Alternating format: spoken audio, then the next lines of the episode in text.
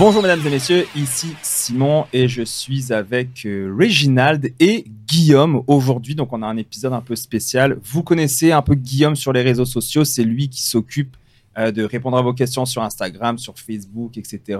C'est lui qui fait aussi les évaluations habituellement le soir. Il nous aide énormément, donc je suis content de l'avoir. Guillaume est en train de passer ses licences de conseil financier, donc il va prendre un petit peu plus de place dans Libre. Donc je trouvais ça très pertinent que vous le voyez aujourd'hui en chair et en os. Et je suis avec une personne qui n'a plus besoin de présentation, qui est, euh, désolé pour ma blonde, qui fait du jujitsu, qui n'a, je sais même plus comment le présenter parce qu'il fait tellement de choses, il a accompli tellement dans sa vie au niveau du travail, au niveau de l'école, au niveau des arts martiaux. C'est un professeur redoutable. Donc euh, Reggie, on, a, on devrait mettre des, euh, des sons pour qu'il y ait des applaudissements. Je faudrait que je demande. de- Ça ce Les effets cool. spéciaux, parce que là, même, on est rendu avec un tableau. On est rendu avec un Oh. tableau. Donc, la euh, qui se fait, c'est- Reggie, pour être plus sérieux, parce que le podcast se veut très sérieux et solennel, blague à part. euh, Reggie, donc, est déjà venu trois fois sur le podcast, je pense, hein, trois, quatre fois. Donc, euh, Reggie est CPA euh, en premier lieu. Il y a aussi il un MBA, maîtrise en fiscalité, t'es professeur à l'université au, au deuxième cycle. Et euh, on est très ravis de t'avoir encore une fois, Reggie. Pour nous, c'est un véritable euh, cadeau euh, que tu viennes et on a beaucoup de commentaires ultra positifs à chaque fois que tu viens. Donc, on va te laisser présenter tout ça, Reggie. Ben, merci beaucoup. Merci pour l'invitation à nouveau. Donc, ben, bonjour à tous. Merci encore pour l'appui et les commentaires positifs. C'est toujours apprécié. Donc, aujourd'hui, dans le fond, on a discuté un peu. Il y a plusieurs sujets euh, qui reviennent, des questions qui reviennent. On va essayer de répondre au maximum de questions. Mhm. Euh, sinon, ben, on pourra se reprendre dans un autre podcast. Mais oui, mon intention est de répondre au maximum de questions. Euh, je prends le temps de lire toutes les questions que vous envoyez, puis on essaie d'y répondre le mieux possible. Avant de répondre aux questions, peut-être que je suggérerais, je voudrais juste rentrer dans un sujet qui revient de qui revient depuis plusieurs années, que c'est tout un sujet d'actualité, mais euh, qu'on parle peu, que les gens sont peut-être mal informés aussi. Euh, ce que je voudrais parler aujourd'hui, c'est ce qu'on appelle les avantages aux actionnaires d'une société. Et avec ça, on va aussi rentrer dans le sujet de euh, la détention de sa maison ou même la détention de l'immobilier. Est-ce qu'on est mieux au niveau personnel ou on est, on est mieux, exemple, avec une société ou avec une autre forme d'entité? On ne rentrera pas dans les autres formes d'entité, mais c'est ça. La grosse question, c'est ça vaut-tu la peine? L'exemple classique, je m'achète un duplex, est-ce que je le mets dans ma société plutôt que de la- de l'avoir personnel? quand tu es déjà incorporé puis que tu as déjà une compagnie à toi. Donc. Euh, même si que tu en aies ou que tu n'en aies pas. Donc, même un employé, fait que ça touche tout le monde, pas nécessairement les entrepreneurs. D'accord. Donc, dès quelqu'un qui s'achète un bien immobilier ou même qui s'achète une maison, euh, des fois, on entend ça, les gens, je vais, je vais acheter ma maison, je vais la mettre dans une société pour euh, me protéger s'il arrive quoi que ce soit, ça vaut-tu vraiment la peine, le kit. On va essayer de démystifier un petit peu les, les mythes euh, fiscaux euh, par rapport à ça. Allons-y. Puis avant de commencer, euh, on a publié, on publie souvent des extraits. hein. donc nos extraits durent environ une minute, une minute trente. Donc automatiquement, comme j'ai répondu à quelqu'un qui me bâchait sur TikTok, pas de photo, un faux nom. Donc on, sait ce genre de personnes-là, mais il disait il manque d'informations. C'était Anthony Kévillon qui, qui mentionnait un truc sur l'incorporation, etc. Puis la personne est comme ah mais là il manque d'informations dans ce que vous disiez. Puis j'étais comme tu sais. Le gars, Anthony, là, il a fait six ans d'études pour se rendre avocat. Ça fait à peu près une dizaine d'années qu'il à son compte puis qu'il travaille activement. Évidemment, sur un extrait de 1 minute 30, il va manquer de l'information. Donc, ce qu'on dit, c'est à titre indicatif, c'est à titre éducatif. On assume ce qu'on dit, mais évidemment, un avocat, un fiscaliste, un comptable, un conseiller, peu importe qui vient ici, faites vos recherches par vous-même, asseyez-vous avec des professionnels. Nous, ce qu'on veut, c'est un petit peu essayer de démystifier. Puis euh, le tout est, est pas mal gratuit à chaque fois qu'on fait ça. Puis euh, Reggie, je sais pas combien d'années d'études ça prend pour arriver ouais, de tout ce que tu as fait, mais c'est des années quand même. Là. Oui, puis je, ré- je vais réenchérir là-dessus.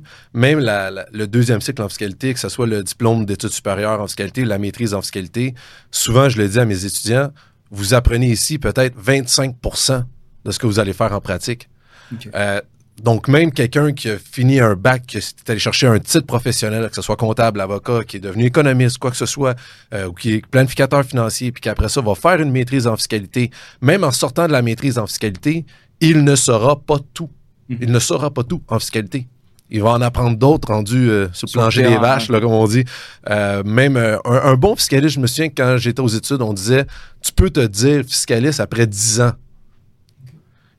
Pour avoir vu n'importe quel, pour avoir vu différentes situations, pour avoir eu des négociations avec les administrations fiscales, pour avoir vu des ventes qui ont, pour avoir fait des erreurs aussi, mm-hmm. euh, parce qu'un professionnel qui fait aucune erreur, sauvez-vous.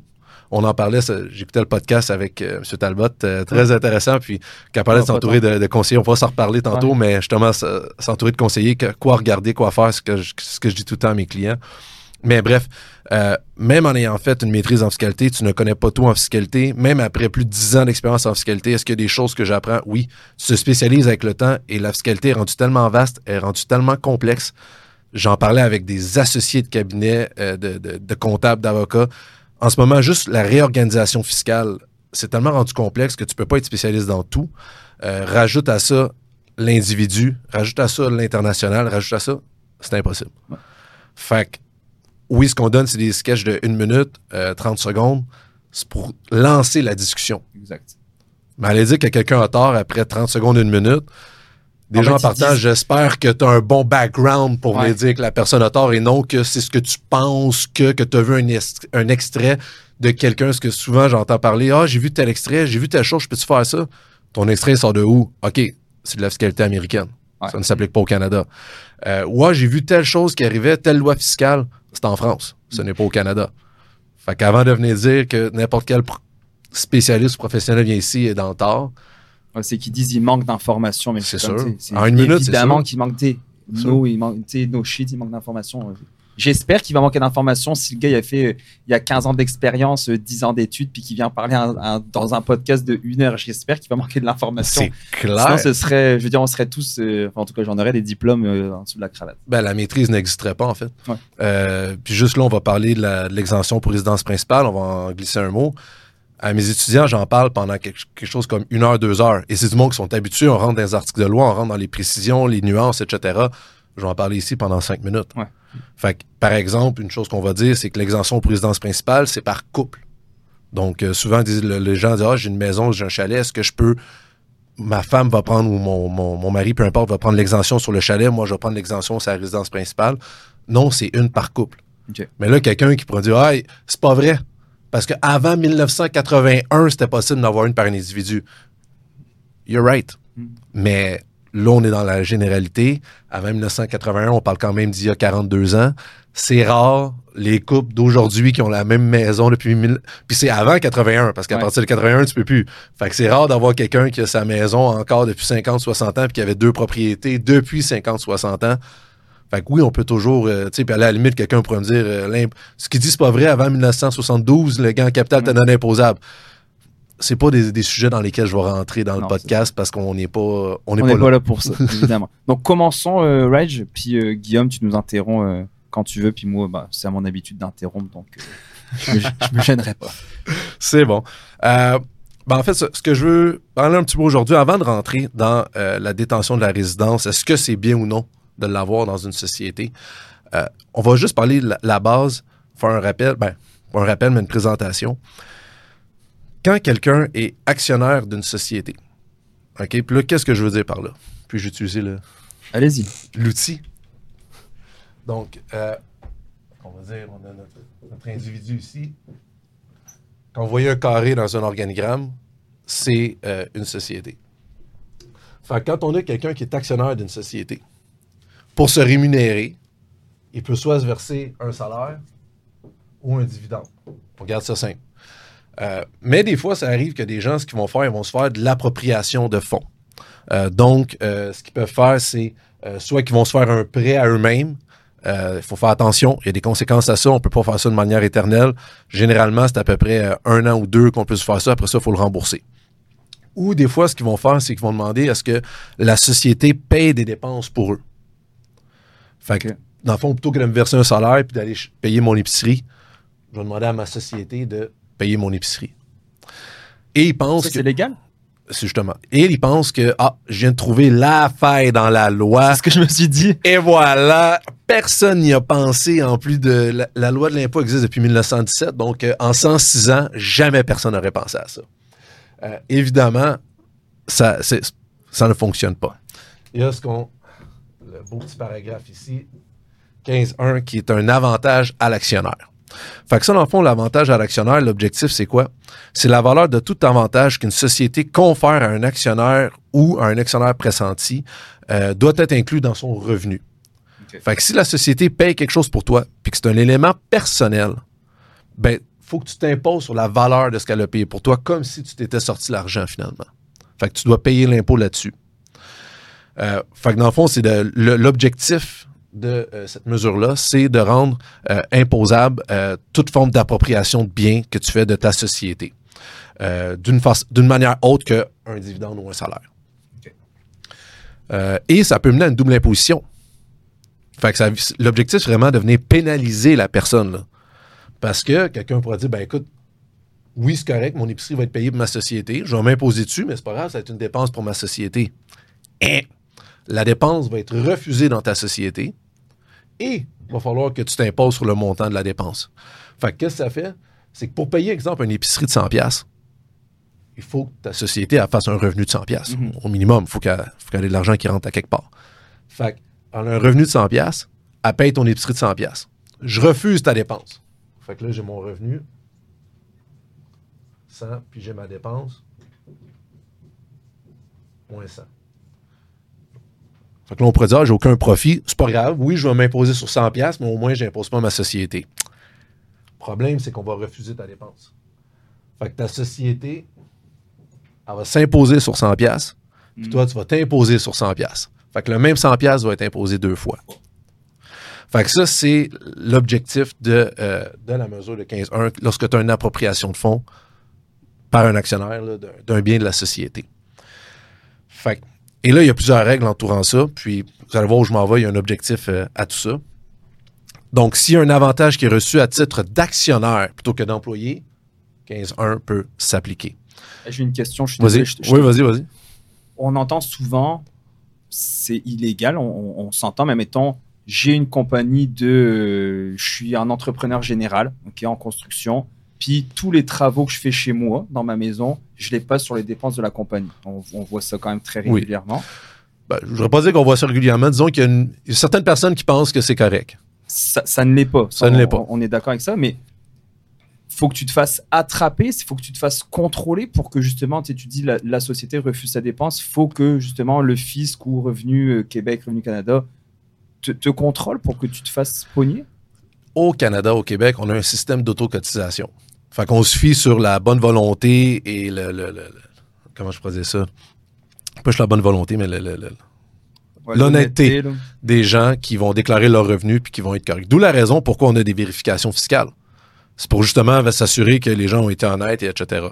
Euh, Quelqu'un qui fait des dépenses sur sa résidence principale, qui passe dans sa société, ce n'est pas. C'est un cas clair de 15-1 qui va mener à une double imposition et peut-être même à une pénalité pour faute lourde si tu es un entrepreneur ou quoi que ce soit.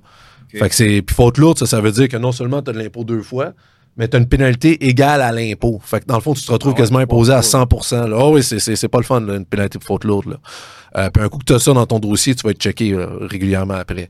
Fait que euh, c'est pas quelque chose de, de. faut faire attention à ça. Puis non, c'est pas correct de faire les rénovations de la maison avec sa société, mais faut que tu te fasses attraper.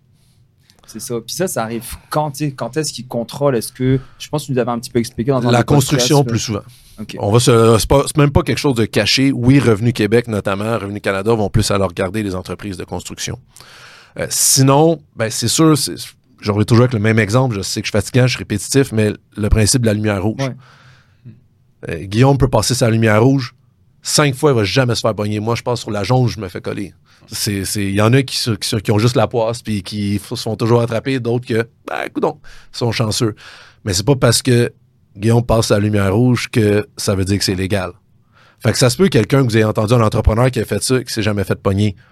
Mais c'est pas à cause de ça que ah, c'est correct puis que si vous vous le faites, vous serez pas pogné. Par après aussi, ça dépend de la nature de ton entreprise.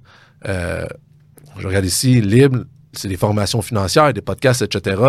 Tu te fais vérifier, tu as des dépenses d'entretien et réparation pour euh, 100 000 C'est sûr que Revenu Québec va te demander qu'est-ce que tu as rénové qui a coûté 100 000. Tu loues un local, tu, tu fais des formations financières. Ouais. Puis là, ils demandent les factures, puis les factures, ben, à quelle adresse ça a été faite, etc. Fait que là, c'est- tu risques de te faire taper euh, ses doigts. Ok. parfait. Merci de la précision. Il n'y a pas de problème. Donc, pour avoir ce qu'on appelle un avantage à l'actionnaire, bien évidemment, il faut que la personne soit actionnaire. Mais la personne peut aussi être employée. Et là, il faut faire la distinction. Est-ce que l'avantage a été reçu comme actionnaire ou comme employé de la société? Si tu as un double statut, si tu veux. Parce que ça a une différence. Parce que si tu un avantage à l'actionnaire, tu as une double imposition. Si tu un avantage à l'employé, déjà en, partant, si c'est pour l'employé que tous les autres employés y avaient droit, ben, tu as peut-être des chances que ça soit déductible pour ta société, fait que tu évites la double imposition.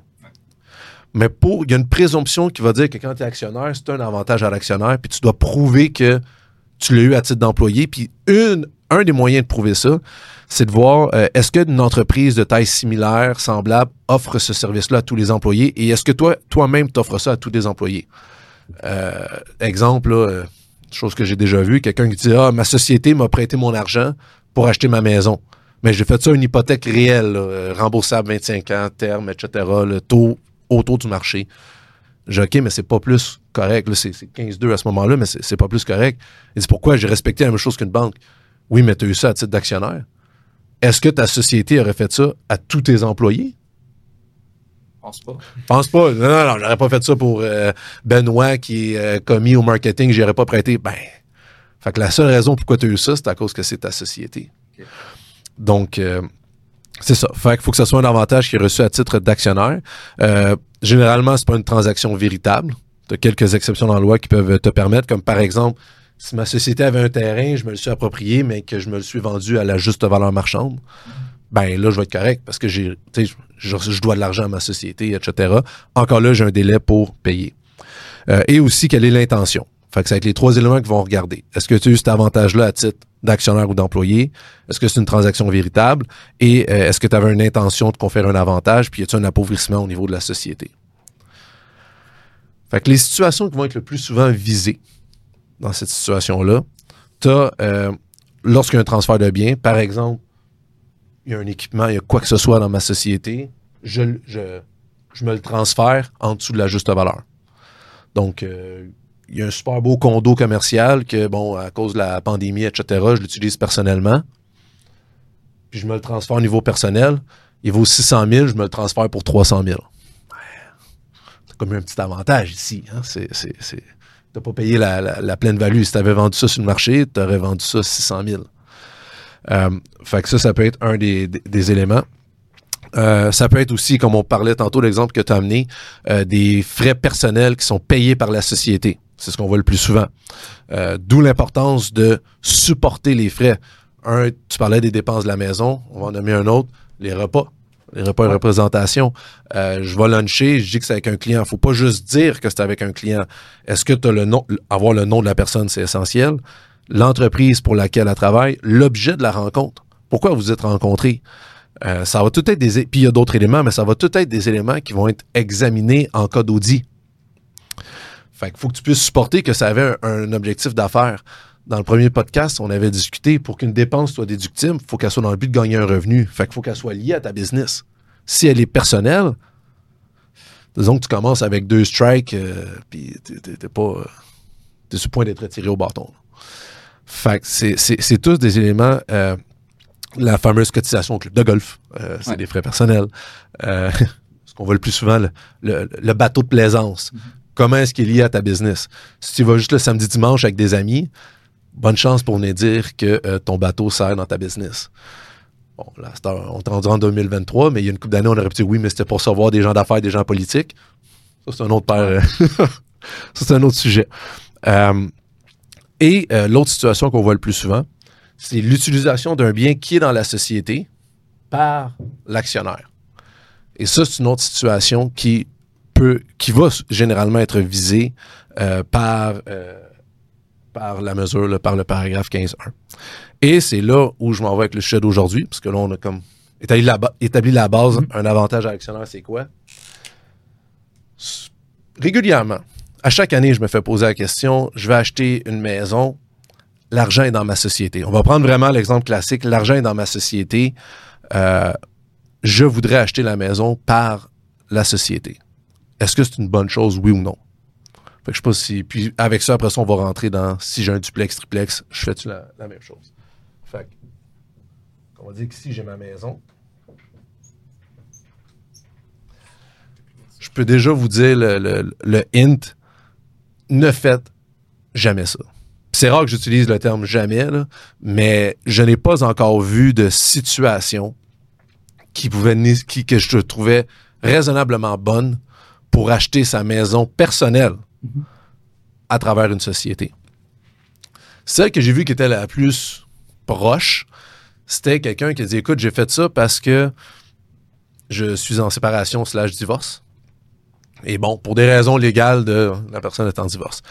Même là, quand on va regarder les coûts financiers attachés à ça, je ne suggère pas ça à personne. Euh, donc, la maison. Fait que, ah là, en fait, euh, ouais, là, je vous ai un peu vendu le, le punch, mais on va regarder qu'est-ce que ça fait.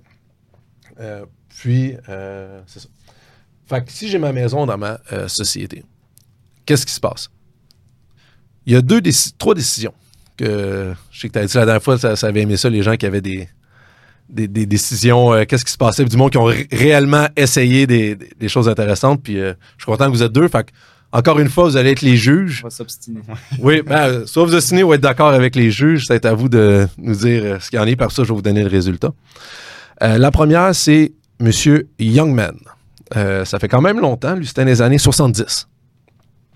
Donc, monsieur et madame détenaient chacun 35% d'une société donc 70% Les trois enfants détenaient 30% euh, euh, les 30% restants. Et euh, ils ont acquis une terre de 16 acres. Donner une petite idée, j'ai regardé tantôt, j'ai validé deux fois pour être sûr que je ne me trompais pas. 16 acres, je crois que c'était autour de 696 000 pieds carrés. Une petite terre. Considérant que maintenant, à Montréal, les condos qui se font ont à peu près 700 pieds carrés. et moins, et moins. Donc, il a acquis une terre de 16 acres dans un coin, euh, il n'y avait pas grand monde, disons. Il a fait construire une maison de 395 000 des années 70. J'ai regardé aujourd'hui, ça équivaut à peu près à 800 000. Ouais, je m'entendais à plus, moi aussi. J'étais un peu déçu. Mais bon. Euh, et pour éviter 15-1, un des moyens qu'il a fait, c'est qu'il a dit écoute, plutôt que d'avoir un avantage à l'actionnaire, je vais vraiment agir comme si j'étais un locataire et je vais payer un loyer à ma société. Fait comme ça, ma société détient ma maison, mais je lui paye un loyer qui est effectivement une des méthodes pour amoindrir, amoindrir ou réduire le risque. Je vais payer un loyer 1100 pièces par mois. On est quand même des années 70, 1100, c'est mon petit loyer. Puis, il y avait des rapports d'évaluation pour supporter ça. La maison qui s'est faite construire, c'était une maison de luxe, construite sur mesure pour ce que lui voulait. Euh, la société payait l'hypothèque, les taxes, tous les frais reliés à la maison. Euh, donc, ça fait qu'elle avait coûté 400 000 et euh, la société payait tout. Et il payait 1100 pièces par mois, fait que c'était à peu près 13 200 pièces par année. Dans ces années-là, et là, je vais rejoindre l'aspect financier qui, vient de toucher, euh, les rendements attendus à peu près par les investisseurs, c'était autour de 9% Donc, là, la, question en, en cours était, ben, est-ce qu'un loyer de 1100 pièces est raisonnable dans les circonstances? Je rappelle, j'arrondis les chiffres, ça a coûté 400 000 construire la maison. Il paye un loyer de 1100 pièces. Le taux de rendement sur un placement quelconque, c'est à peu près 9% Arrondis ça à 10% pour faire les calculs mentaux, que ça, soit plus facile. Euh, c'est ça. Puis là, la question, c'est qu'est-ce que la société a fait pour son actionnaire et quel prix il aurait dû payer dans les mêmes circonstances pour obtenir le même avantage d'une société dont il n'est pas actionnaire?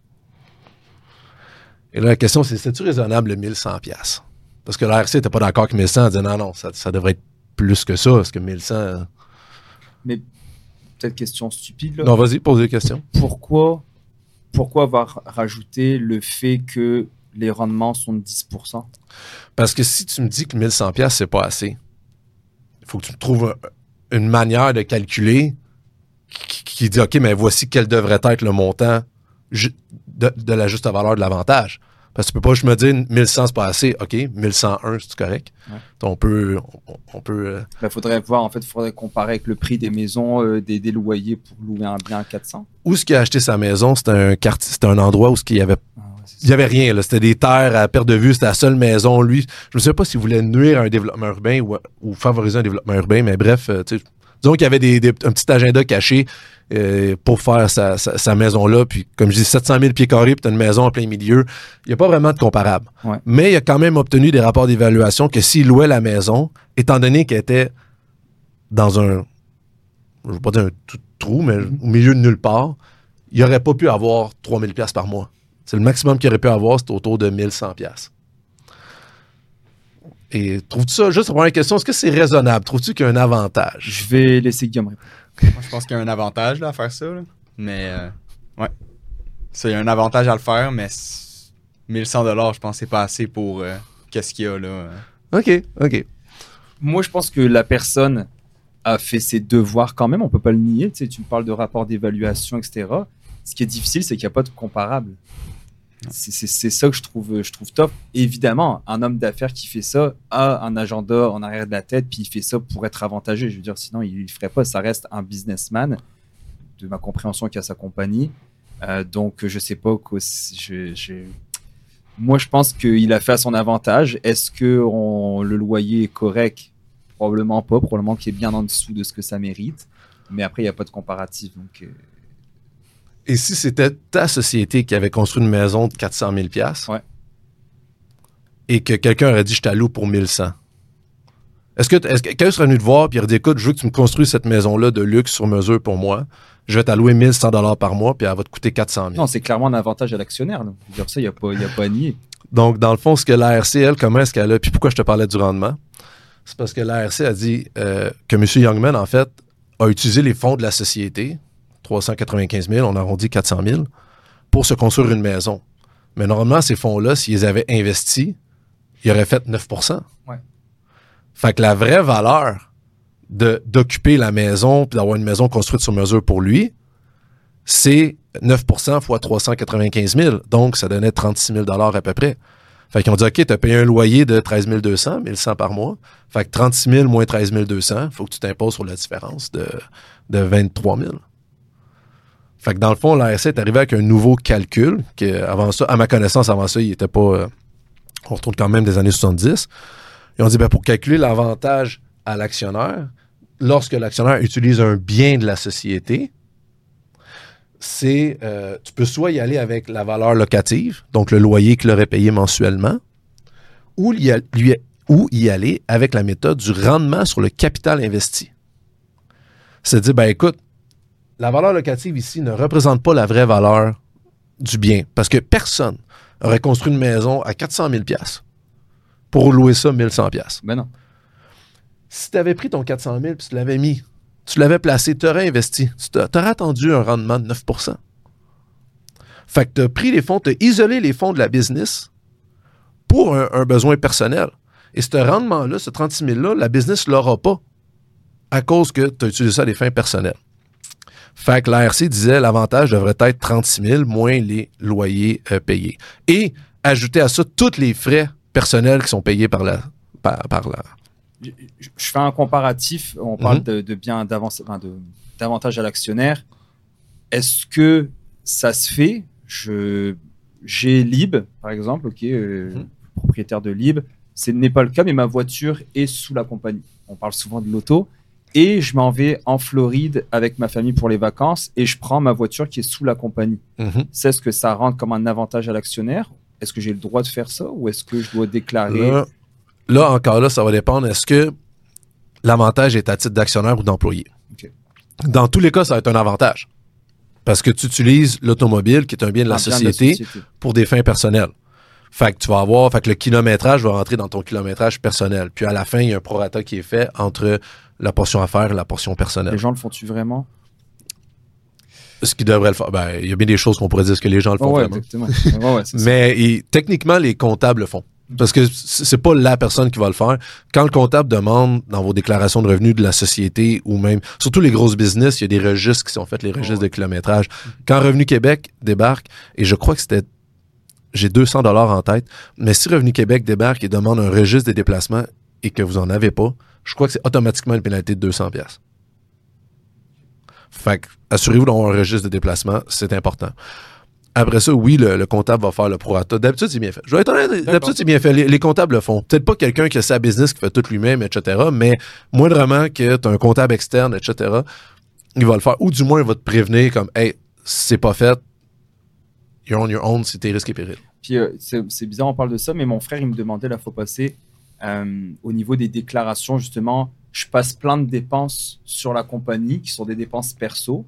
Puis est-ce que mon comptable, il y a le droit, comptable externe, hein, je parle, est-ce que, donc un, pas un comptable à l'interne de la compagnie, est-ce que, le, c'est, est-ce que ce serait au comptable de me dire, hey Simon, tu n'as pas forcément le droit de faire ça, fais attention si tu te fais pincer. Est-ce que ce comptable-là a le droit de regard ou lui, il fait juste traiter les factures, il ferme les yeux, puis c'est comme, garde, tu comprends ce que je veux dire? Est-ce qu'il y a, y une certaine. Euh, euh, dans le fond, un comptable ne peut pas s'associer à de l'information frauduleuse. Euh, fait qu'exemple, là, tu, pour X raison, tu as fait des fraudes dans tes, chiffres, quoi que ce soit. Normalement, si je suis au courant, je ne suis pas supposé m'associer à ça. Euh, maintenant, le comptable, il faut faire attention entre qu'est-ce qui est ambigu et qu'est-ce qui est clairement personnel? Reprenons l'entrepreneur général qui a fait des factures sur des factures sur la maison, il fait des factures, puis là il met tout ça dans le dossier facture de la comptabilité. Ben là, c'est au comptable. Est-ce que le comptable, ça dépend ce qu'on entend que tu as avec ton comptable. Exemple, les déclarations de revenus. Souvent, les comptables vont faire signer une déclaration au particulier en disant Je me fie aux documents que tu me donnes et je ne fais pas de vérification. D'accord. Fait que là, je regarde, je prends tes chiffres, merci, bonsoir. On se protège. On se protège, je regarde s'il y a quoi que ce soit, tu sais, you're on your own. Euh, tu sais, souvent, exemple, pour les frais médicaux, des affaires de même, plein de monde peut dire oui, mais le comptable veut se déresponsabiliser. OK, est-ce que tu es prêt à payer le travail de tenue de livre qui vient avec? Tu me dis que tu as 5000 pièces de frais médicaux. Je commence à regarder toutes tes factures. Là. Un, je vais mettre du temps qui va être chargeable. Et deux, je vais peut-être t'en refuser. Là, on doit ce mais tout ce temps-là, ça me dérange pas. Je vais te charger pas. Ou je prends le montant, puis en cas de vérification, à toi de me donner ta pile euh, ou quoi que ce soit. Fait que, fait que oui, normalement, le comptable va faire un, check-up. Mais exemple, une entreprise, un entrepreneur général que mais que, c'est pas trop long qu'on atteint des centaines de milliers et des, millions. Je doute, parce que j'ai rarement fait de la tenue de livre pour des entrepreneurs, je doute qu'il va euh, prendre le temps de regarder chaque facture une à une. J'en doute. Euh, fait ou puis là après ça, parce qu'il faut qu'il regarde une à une, qu'il regarde qu'est-ce qui a été facturé à quelle adresse, etc. Comptable externe, je pense pas que c'est lui qui va faire ça. C'est plus à l'interne euh, que ça doit être fait. Petite parenthèse qu'on m'avait demandé, puis je, je, sais que vous êtes régi par l'ordre des CPA, donc il y a quand même, tu sais, quand tu as un ordre mhm. professionnel, tu dois faire attention, tu dois avoir faire euh, des vérifications quand même. Et je me dis jusqu'à où un comptable va fermer les yeux ou jusqu'à où il va être redevable en cas de contrôle. Je suis pas sûr de dire fermer les yeux parce que tu demandes à ton client. tu demandes à ton client, cette dépense-là était pourquoi? Si ton client dit Ah, le, le fournisseur s'est trompé, il m'a facturé chez nous, mais c'était pour tel projet c'est pas au comptable de commencer à te contester et à t'ostiner. Ben là, il peut dire ben, demande au fournisseur s'il peut te refaire la facture au bon nom de projet ou demande. il va suggérer, mais commencer à t'ostiner avec ton client quand c'est possible que qu'est-ce qu'il me dit, c'est vrai. Mm Dans le domaine de la construction, j'ai trois, quatre projets en même temps, il a facturé le mauvais projet. À l'interne, tu vas faire ton suivi de coût. Fait que ton comptable interne, normalement, va, va, faire, va faire toute cette vérification-là. Je comprends. Merci. Puis il coûte moins cher ton comptable interne parce que c'est un salaire. Hein annuel. Donc, euh, pour revenir à notre exemple ici euh, de, de, M. Youngman, euh, l'ARC a eu gain de cause. Fait qu'il y a eu un avantage à l'actionnaire et il y a eu cette nouvelle technique-là de rendement sur le capital investi qui est rentré en vigueur. Ben, pas qui est entré en vigueur, mais qui est maintenant utilisé, qui est considéré raisonnable. Ça me surprend quand même, pour vrai, ce rendement sur capital, parce que on, dit tout le temps, tu sais, le, passé n'est pas garant de l'avenir, et tu sais, les, rendements. Tu sais, on entend souvent. Ah, il y a moyen de. Oui, parce que qu'est-ce qui est arrivé, ça avait été une. Euh, une, récession ou quoi que ce soit, puis que les rendements auraient été négatifs. Ça veut-tu dire que la société aurait redonné de l'argent aux contribuables? Euh, probablement qu'à ce moment-là, l'ARC se serait basé sur la valeur locative. Ça, c'est le premier exemple. J'en ai deux autres que. C'est parfait. Hein. Des petits. Euh, fait que c'est ça. fait qu'ils ont considéré qu'un actionnaire normal aurait chargé beaucoup plus que la valeur locative, même si elle était appuyée. Euh, dans ce cas ici, c'était pas raisonnable euh, considérant les circonstances. Deuxième, c'est euh, la décision FinGoal. cela est arrivé dans les années 80. Donc, on avait deux frères qui étaient actionnaires d'une société de gestion. En 87, la, la société a acheté un condominium dans la bâtisse où y avait aussi, la mère avait aussi un condo dans cet endroit-là, de type penthouse, euh, en Floride, 4610 pieds carrés. Quand même pas Quand même bien, un condo. Pour un petit condo penthouse en Floride, hein, ça, en 87. Euh, 1,8 million de condos et ils ont fait 2,2 millions de rénovations. Fait que pour un coût total de 4 millions. C'est légal, moi je laisse ça passer. Jusqu'à là, ça dépend qu'est-ce qu'ils ont fait avec. Le condo avait cinq chambres à coucher, chacune avec une salle de bain. Ça vra- J'aurais aimé avoir des photos de ce condo-là. Il a l'air vraiment En, en cher. 80, 80, 87. 87. Euh, une cuisine de type restaurant. Et il y avait un bureau dans le condo Ah bah ça ouais, c'est bon. de 300 pieds carrés. ça devait être un des garde-robes. Ouais. Euh, un des walk-in qui fait ça, là, 300 pieds carrés.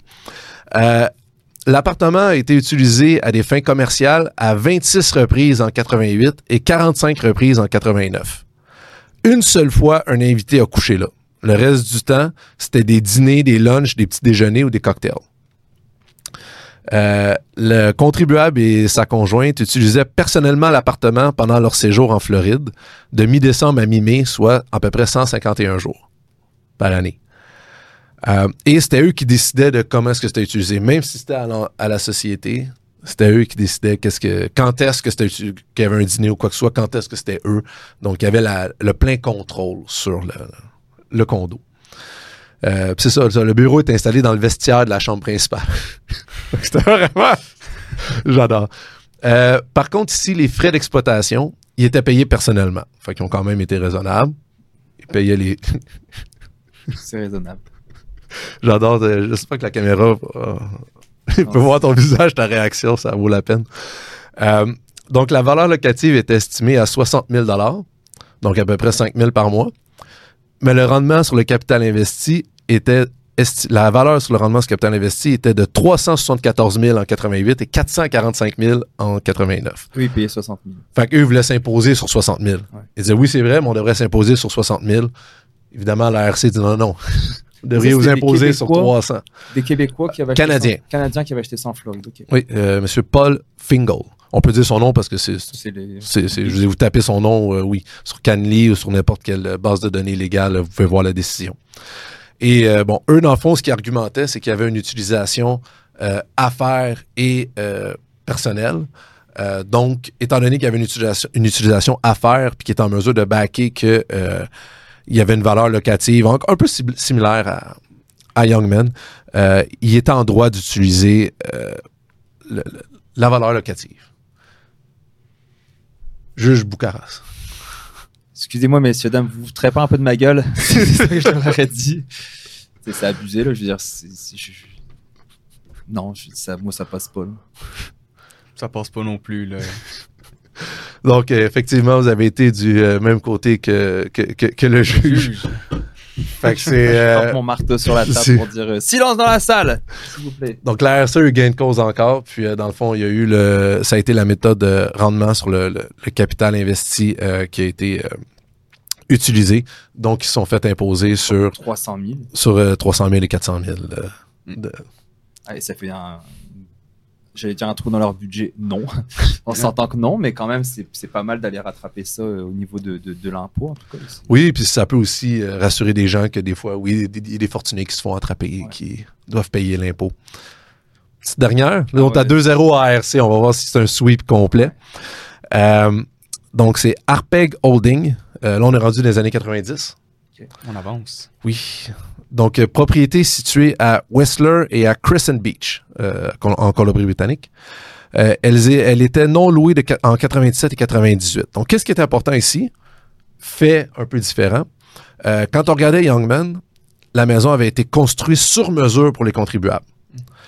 Quand on regardait Fingal, un des éléments qui avait ressorti, c'est que l'utilisation était sous le contrôle exclusif du contribuable. Donc, deux critères qui disaient, OK, tu l'as construit sur mesure et tu es le seul à contrôler qui va là, et etc. Donc, ça, ça n'avait pas favorisé.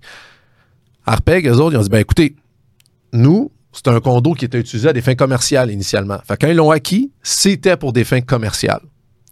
Et il y avait une valeur locative. Et dans ces années-là, après Youngman, après Fingal, il y avait un courant de pensée erroné qui pensait que si c'était pour une, une utilisation commerciale, puis que tu l'utilisais personnellement, tu utilisais la valeur locative. Et que quand c'était personnel, là, tu allais avec la, méthode du rendement sur le capital investi.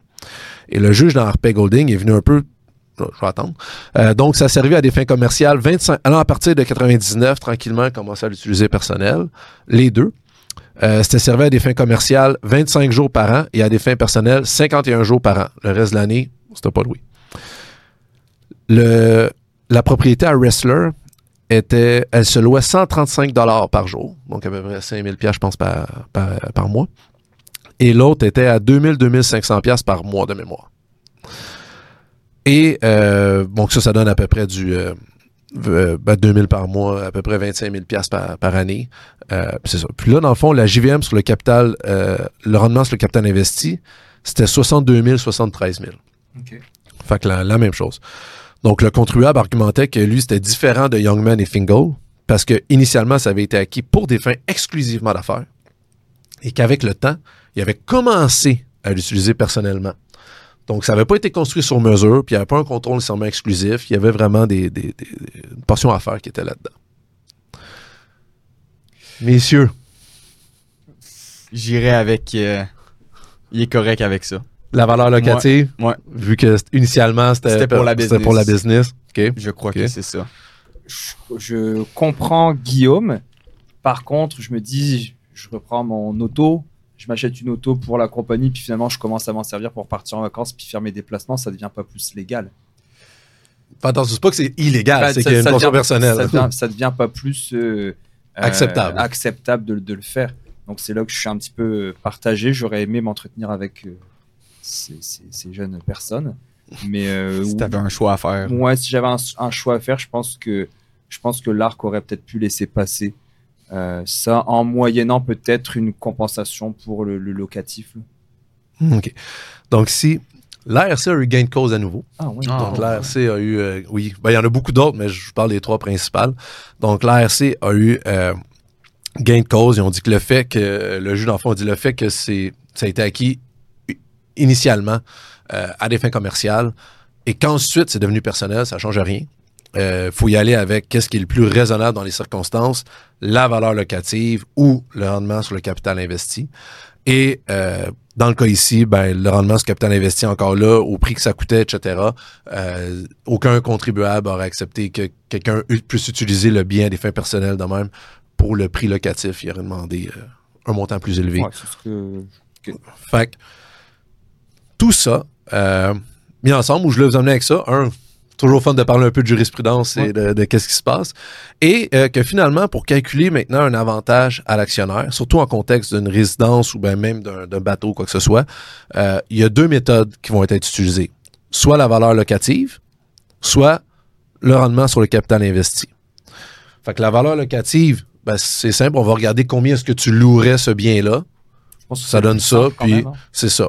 Et euh, la méthode sur rendement sur capital investi, ben, on va regarder c'est quoi les fonds qui ont été utilisés pour acquérir ou construire ce bien-là, fois un rendement attendu, et lequel des deux. Et là, c'est pas le, le plus élevé qui s'applique nécessairement, c'est le plus raisonnable. Par contre, si vous vous faites vérifier, attendez-vous à ce que l'ARC utilise le plus élevé des deux. Et là, je reviens à. Là, on a vraiment établi la base. On a expliqué c'était quoi 15-1. On a expliqué comment se calculait l'avantage. Est-ce que je devrais avoir ma maison dans la société? Avec ce que. Qu'est-ce que vous en pensez, vous autres, à date? Est-ce que vous, est-ce que vous metteriez votre maison dans votre société? Non, jamais. Fait que qu'est-ce qui se passe quand j'ai ma maison dans ma société? Pourquoi est-ce que je pense que ce n'est pas un bon move? Encore là, c'est une situation de fait. Fait que chaque situation devrait être examinée. Vous avez votre maison dans votre société. Vous dites, ben Reggie, je vais, moi, ce que je vais faire, je vais payer le loyer. Disons que la, la- la méthode raisonnable, c'est la méthode locative. Je vais payer le loyer. Parfait. Pour payer le loyer, ça te prend un revenu. On est d'accord? Ouais. Fait que je reviens ici. Donc, mélanger. Si vous êtes sur Spotify, euh, vous le voyez pas, mais Reggie fait des dessins. Oui. Donc allez le voir sur YouTube. Et voilà. Donc, euh, pour payer euh, mon loyer, ça me prend un revenu. Quelqu'un qui a sa société, je présume qu'il tire un salaire ou un dividende de sa société. Fait qu'il faut que ma société ait un revenu par ailleurs, qu'elle ait une entreprise. Fait que ma société va avoir un revenu d'entreprise. Peu importe, là, 1000 Et là, elle me verse un salaire. Fait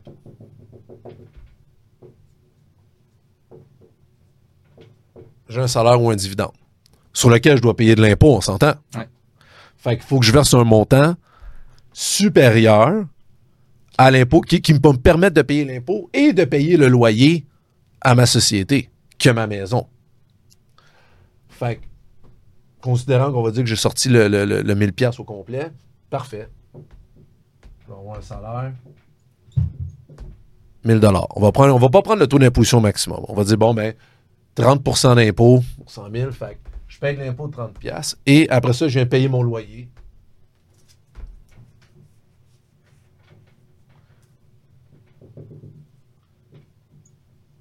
Je viens payer mon loyer. Hmm. Mais qu'est-ce qui se passe ici dans ma société quand je paye un loyer? C'est un revenu. Oui, tu as encore imposé là-dessus? Je paye encore de l'impôt là-dessus. Fait que ma société va avoir un revenu d'entreprise que je vais me servir pour me verser un salaire sur lequel je vais payer de l'impôt pour payer un loyer à ma société sur lequel elle va devoir s'imposer. 700 parce que j'ai impôt 300 puis loyer 700. Et est-ce que cet impôt-là pourrait être déduit euh, Au niveau personnel, pour le déduire, ça veut dire que j'utilise ma maison pour des fins d'affaires. OK. Fait que là, ça fait bizarre mettre ma société, mettre ma maison là, oui, tu sais, je pourrais avoir un bureau à domicile, mais on est dans le dans le détail. Fait que j'arrive ici, bon, ben parfait, je paye un loyer 700. Là, oui, étant donné que euh, ma société tire un revenu locatif de ma maison, je vais pouvoir prendre les dépenses de ma maison. Fait qu'on va dire que ma maison va coûter 450. Fait qu'il me reste un profit de 250 et je paye de l'impôt sur 250. On s'entend qu'il y a une petite roue ici, là. Fait que ça fait en sorte que j'ai un salaire, je paye de l'impôt dessus, je paye un loyer, et il faut que ma société continue d'avoir un revenu par ailleurs pour me payer un salaire. Euh, ça fait beaucoup d'impôts sur le même 1000 pièces Pas avantageux. Autre chose, quand je vais revendre ma maison, s'il y a un élément que tous les Canadiens savent, c'est que quand je vends ma maison, normalement, je ne paye pas d'impôt. On appelle ça l'exemption pour résidence principale. Pour avoir droit à mon exemption, je dois vendre ma maison. Un particulier doit vendre. Ma maison est acquise ici. La business. Fuck. J'ai pas d'exemption. Ouais, ça vaut zéro la peine. Fait quand je revends ma maison, tu payes de l'impôt. Je paye de l'impôt sur la vente de ma maison. Et là, l'argent s'en va ici, là. Pour sortir de l'argent, hmm. qu'est-ce qui se passe? Faut que je me le verse soit un salaire, soit un dividende. Je repaye de l'impôt. Fait que oui, la moitié du gain va pouvoir être sorti libre d'impôt. Fait que le gain sur ta maison, la moitié, tu vas pouvoir sortir libre d'impôt si tout va bien. Puis il y a d'autres conditions à respecter, mais tu devrais pouvoir le sortir. Mais le coût de ta maison, puis la moitié du gain qui, est imposable, elle, il faut que tu te verses soit un salaire ou un dividende. Et tu vas payer de l'impôt aussi sur ton gain. Pas hot, là. Non. Pas un bon call, là. Il y a toujours l'argument que je disais tantôt, quelqu'un qui est en divorce, même là, je trouve pas que c'est un bon argument parce qu'à la fin, tu vas te faire battre bien plus que ton divorce.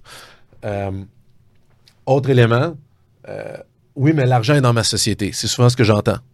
J'ai 300 000, c'est dans ma société. Si je le sors, je, vais me payer un salaire pour un dividende. 30, 40, 50% va partir en impôt. Tu peux aujourd'hui payer 30, 40, 50% puis l'acheter personnel. Tu vas avoir le droit à ton exemption. Tu n'auras pas toute cette manigance-là. Ou, OK, tu as sauvé 30, 40, 50% aujourd'hui. Mais, mais que tu leur sortes, tu vas quand même leur payer quand tu vas vouloir te ressortir l'argent. Tu n'auras pas le droit à ton exemption. Puis il va tout le temps falloir que tu fasses attention. Puis si jamais ton revenu locatif n'est pas assez élevé selon l'ARC, tu as tout le temps la méthode du rendement sur capital investi qui pourrait être en arrière puis venir te pénaliser. Up to you.